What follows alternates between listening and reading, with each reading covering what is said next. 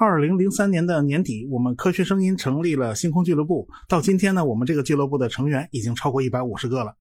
之所以会成立这个星空俱乐部，是因为我们去年发现了一台让我们爱不释手的智能望远镜，一下子呢就把我们仰望星空的热情重新给激发出来了。所以呢，自成立七年以来，我们第一次决定正式代理销售一样实物产品。我觉得吧，它不仅仅是一样商品，而是一个非常容易打开的、带领我们欣赏天文和科学之美的窗口。我想给你推荐的也不是一件商品，而是浩瀚无限的宇宙。像我这种脾气性格的人吧，一旦自己遇上个好东西啊，他就憋不住，就有很大的冲动要分享给别人。在分享的过程之中呢，我最常遇到的一个问题就是：星空与我们到底有啥关系呢？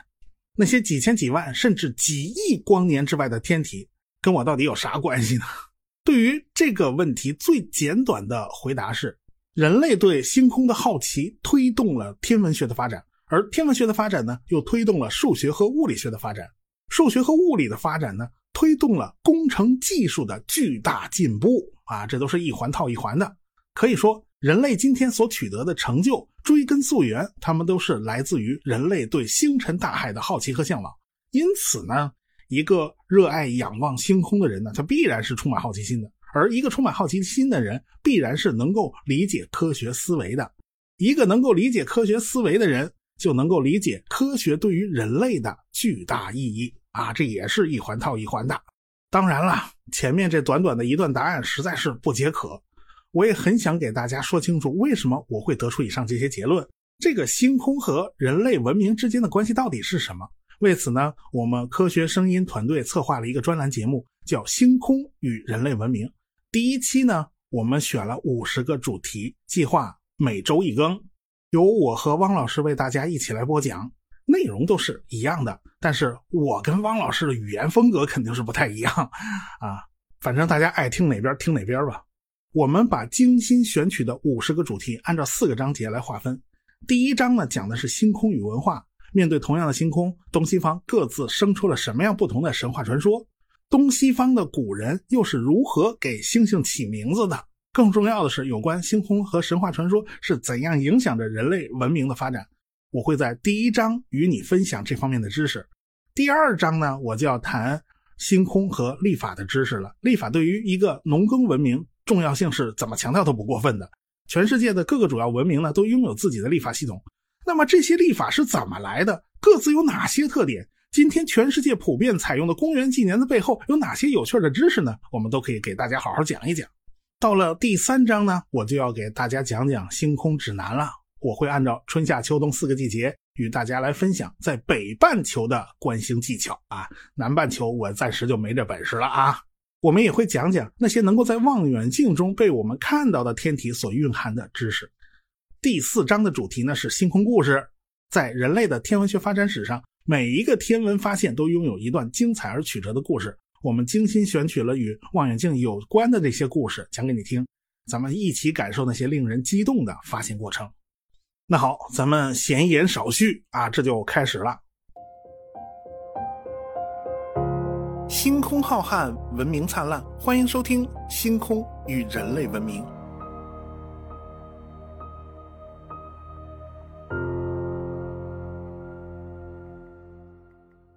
从好几万年前起，那时候人类刚刚从非洲走出来啊，那个时候还是狩猎采集时代。从那个时候开始，人类对星空就已经感到好奇了。每天晚上看着那些或明或暗的星星，当然会。引起思考和探索，与生活在现代都市里的现代人不一样。古人呢，只要一出门只要一抬头，就能看到璀璨的星空。为了能够记住这些星星呢，古人就依靠丰富的想象力，把天空之中的亮星连到了一起，而且给不同区域的星星起了不同的名字，这就是所谓的星座。星座的概念呢，起源于三千多年前的两河文明，而且在古希腊文明中得到系统化的发展和完善。古罗马时代啊，居住在埃及的天文学家托勒密，在他的著作《天文学大成》之中就明确记载了四十八个星座，这些星座的名称和位置一直沿用到了今天，而且成了现代天文学划分天空区域的基础。我国古代的天文学啊也是相当发达的，也有一套完整的星座体系，那就是著名的三元二十八宿，什么前青龙后白虎左朱雀右玄武啊，这就是从这儿来的。它不仅仅是我国古代天文学的重要知识，也是深深植根于我们的传统文化之中的啊。在我们这个系列节目中呢，我也会详细的给大家讲这部分独属于中国的星空故事。不过呢，由于最近几百年来，西方国家一直主导着天文学的发展，所以呢，以希腊神话为基础的这个星空命名规则，也就自然而然的成了学习观星的基础知识了啊！全天八十八个星座，你得知道。所以，咱们的节目呢，也从古希腊神话开始讲起。对于那些不太熟悉古希腊神话的中国听众来说，可能最迷惑的就是希腊众神复杂拗口的名字。有的时候啊，有一个神仙呢，他还有两个不同的名字，这就有点让人摸不着头脑了。要想理解这个问题呢，咱们就不得不提一下罗马帝国。我们都知道啊，希腊是在亚历山大大帝之后就开始逐渐走了下坡路了，就开始逐渐没落。随后呢，在地中海地区崛起的就是罗马帝国。罗马和希腊在文化上那是一脉相承的啊，说白就是搬过去的。在罗马的神话体系之中呢，除了个别几个罗马独有的神之外，绝大多数的神都是把那个希腊神话里面那个神呢给 copy 过去了，直接给换了个名字。这就是一个神有两个不同名字的原因。比如说啊，我们最熟悉的那个爱神维纳斯啊，其实这是他的罗马名字，在希腊神话里面呢，他叫阿弗罗狄特。还有一个众神之王叫宙斯。这其实是他的希腊名字，而他的罗马名字叫朱庇特。咱们抛开希腊神话与罗马神话的区别不谈，如果你只讨论天文学，只要记住这些神的罗马名字就可以了。这是因为啊，托勒密在他的著作《天文学大成》之中描述星座或者天体的时候，使用的都是诸神的罗马名字。尽管呢，他用希腊语写作，但是他有罗马的公民身份。像这个太阳啊、月亮啊，五颗肉眼能观测到的行星啊，其实都是有自己对应的神的。估计呢，有很多人也都熟悉这些神的名字。在托勒密的著作之中，太阳的名字叫索尔，这也是太阳的英文单词 sun 的来源。前面我们已经说了，这个托勒密用了罗马的名字来给天体命名，所以索尔呢是太阳神的罗马名字，而太阳神的希腊名字叫做赫利俄斯。大家可能更熟悉另外一位太阳神啊，也就是阿波罗。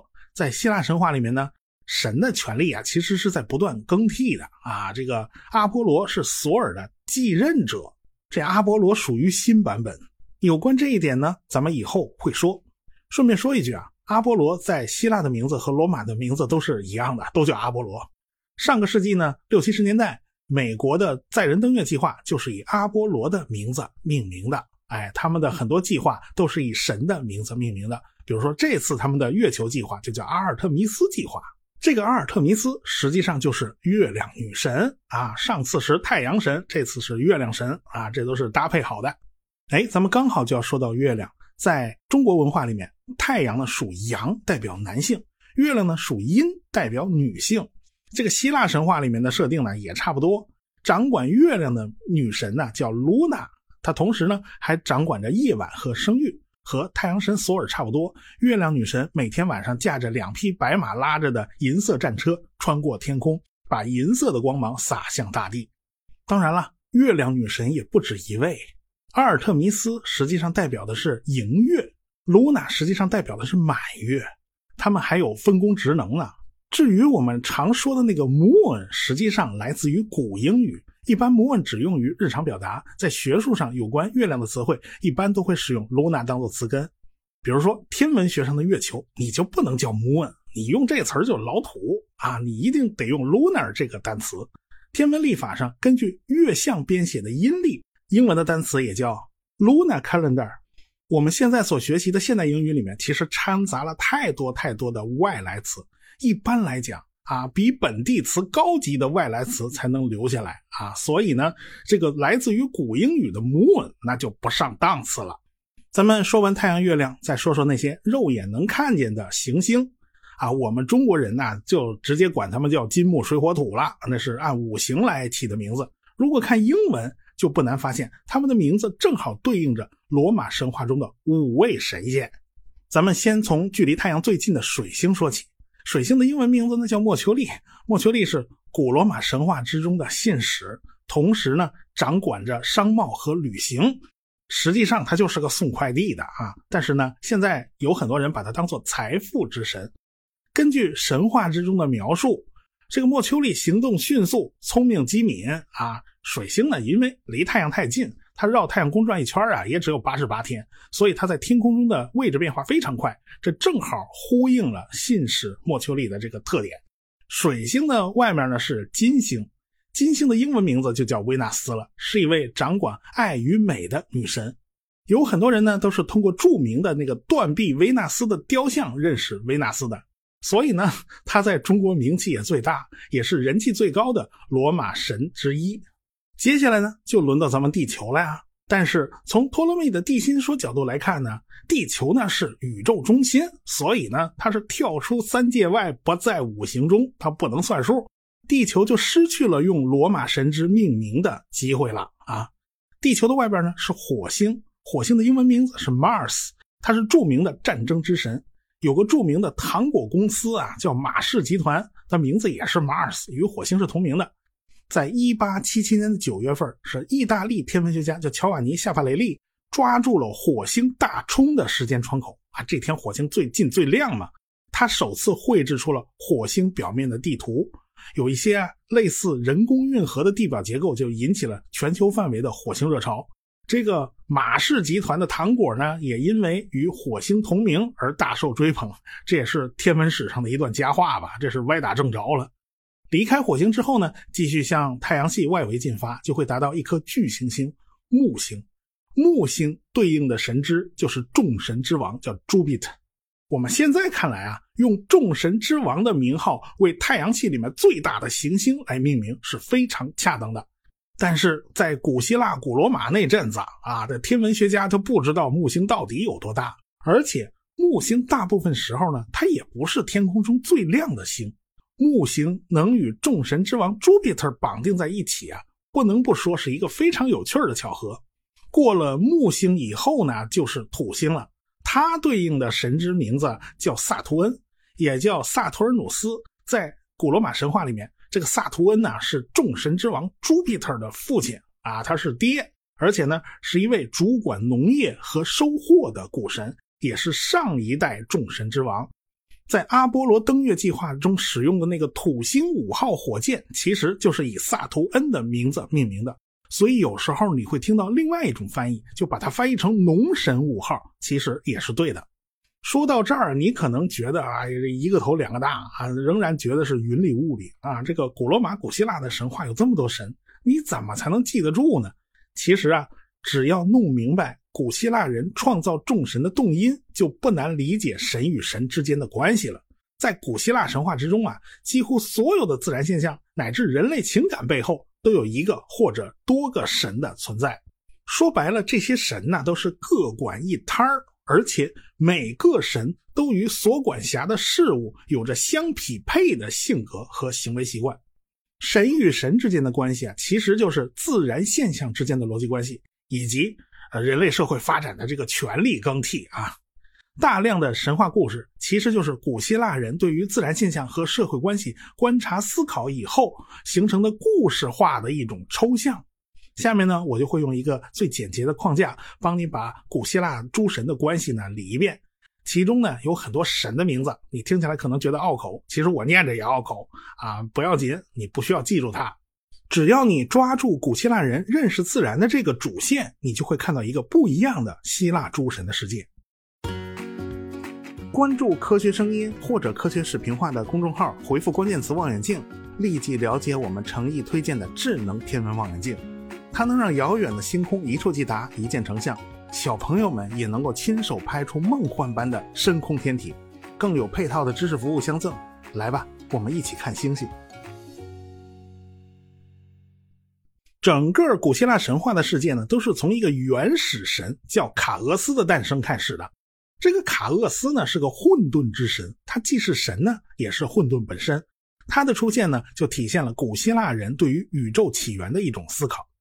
卡俄斯诞生之后呢，紧跟着就诞生了另外五位原始神，他们分别是大地之母叫盖亚，深渊之神叫塔尔塔洛斯，还有爱神叫厄洛斯，黑暗之神叫厄瑞波斯，以及夜神叫尼克斯。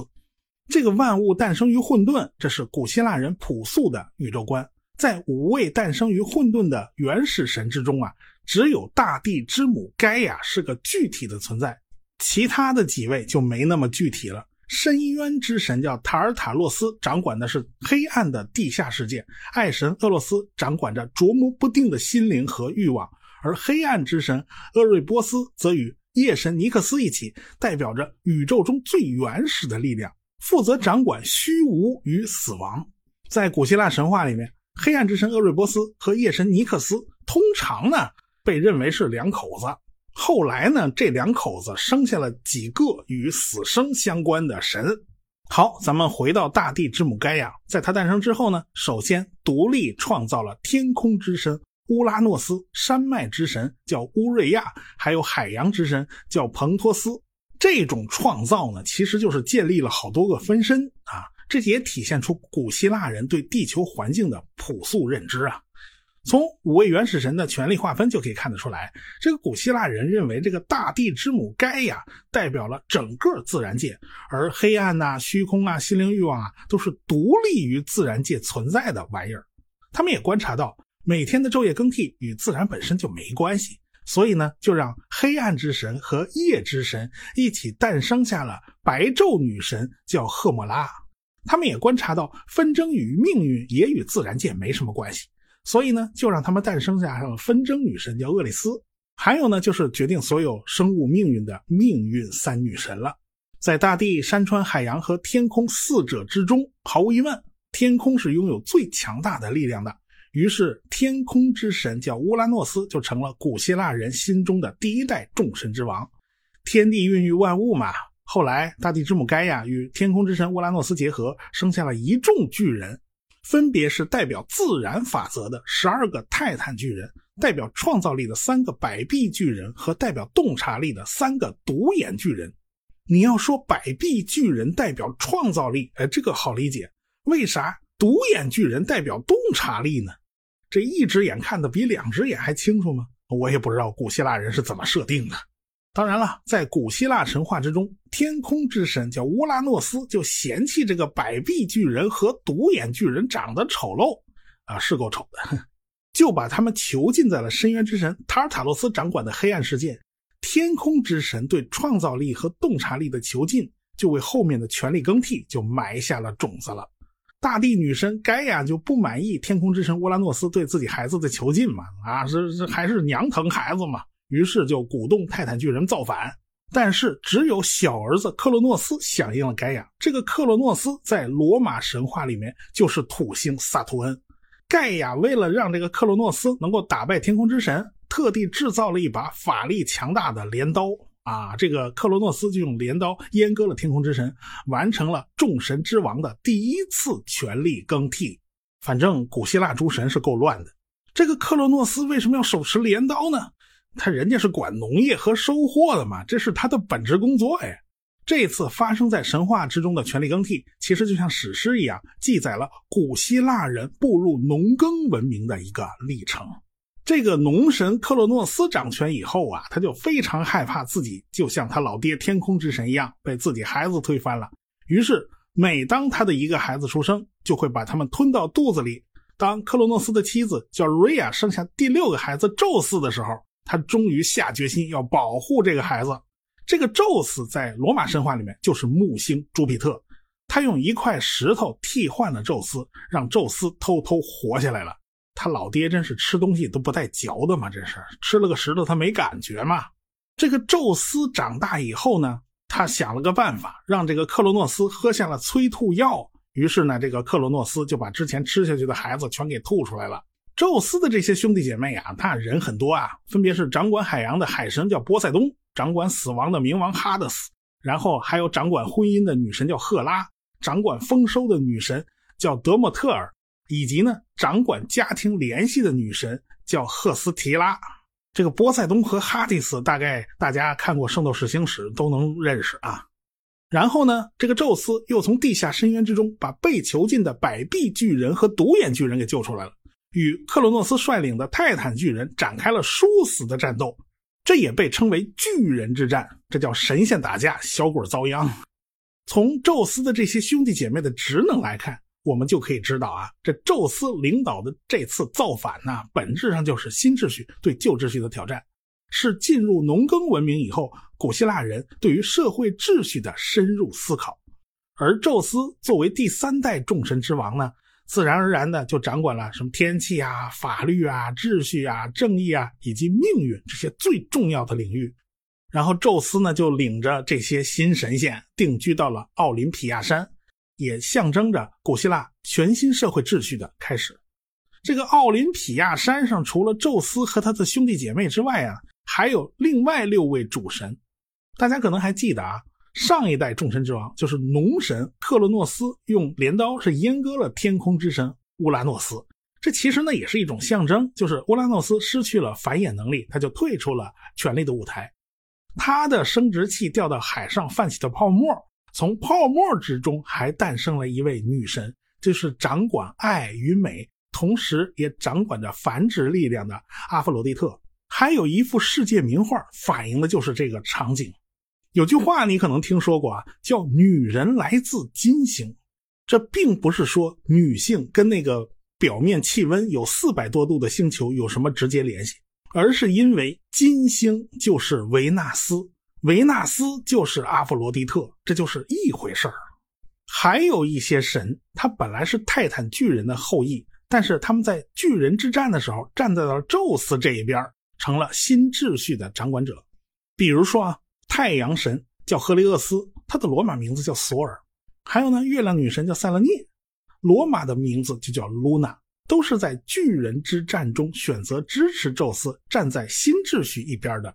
还有呢，就是光明之神阿波罗，狩猎之神阿尔特弥斯，这俩呀是双胞胎兄妹啊。这个阿尔特弥斯比阿波罗早出生了九分钟，他们也是泰坦巨人的后裔，他们也在巨人之战中站在了宙斯这一边。后来这对双胞胎兄妹逐渐接管了太阳和月亮，成为了新一代的太阳神和月神。不过这个月神在文化之中含义多多少少还是有点差异的，我们前面已经讲过了。另外呢，还有一些神，基本上呢都是宙斯的分身和后代。比如说，战神阿瑞斯是宙斯和赫拉的儿子，他的罗马名字叫做 Mars，也就是火星。信使之神叫赫尔墨斯，他是宙斯与麦亚的儿子，罗马的名字呢就是莫丘利，也就是水星。据说呀，有一次这个宙斯啊，在偏头疼犯了，这个头疼的厉害。于是就让战神阿瑞斯用战斧劈开头颅，这个阿瑞斯就照做了。然后一位全副武装、英姿飒爽的女神立刻就从宙斯的脑袋里飞了出来。她就是后来对希腊文化影响极大的智慧女神，叫雅典娜。你看这宙斯他头疼，他就敢拿斧子劈呀。你看曹操他头疼，他就不敢拿斧子劈呀，是吧？你要听了华佗的，说不定也能蹦出点啥来。反正啊，宙斯劈脑的这个故事，就暗示人类的勇气与智慧都是来自于至高无上的众神之王雅典娜。身为女神，却是由父亲宙斯独立创造的，最终成了古希腊文化中兼具智慧和勇气的守护神。大家可能看过那个《圣斗士星矢》啊，一说这个又暴露年代了，是吧？这个我小时候啊，正好是这个动画比较流行啊。那些圣斗士不就是拼死守护雅典娜吗？是吧？这还守护神呢？这是谁守护谁呀？讲到这儿呢，整个希腊神话之中众神的关系差不多就梳理了一遍了。最后呢，我们回到太阳系，再把太阳系里面用神名字命名的天体再梳理一遍。在太阳系里边，资格最老的是1781年才发现的天王星，它用了第一代众神之王乌拉诺斯的名字来命名的。资格第二老的呢，就是土星萨图恩啦。还有呢，金星维纳斯，土星对应的是希腊神话之中的农神克罗诺斯，也就是第二代众神之王，而金星维纳斯诞生于天空之神被割掉的生殖器中，海洋泛起的那个泡沫，可以说是继承了第一代众神之王的传承啊，多少是续了点再往后边呢，木星 Jupiter 它对应的是宙斯，宙斯战胜了克洛诺斯，成了第三代众神之王。海王星尼普顿对应的希腊名字就是波塞冬，他是宙斯，也就是木星 Jupiter 的亲兄弟。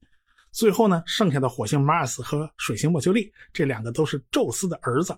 希腊的名字分别叫做阿瑞斯和赫尔墨斯，他俩呢是大行星之中辈分最小的两个啊，这别人辈分都比他们高。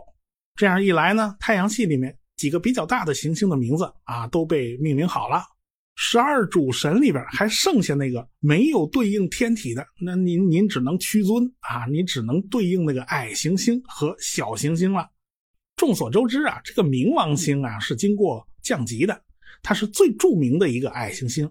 引起这个争议的呢，有一个很重要的原因，就是冥王星之外又发现了一个和它差不多大的矮行星，而这个引起争议的矮行星。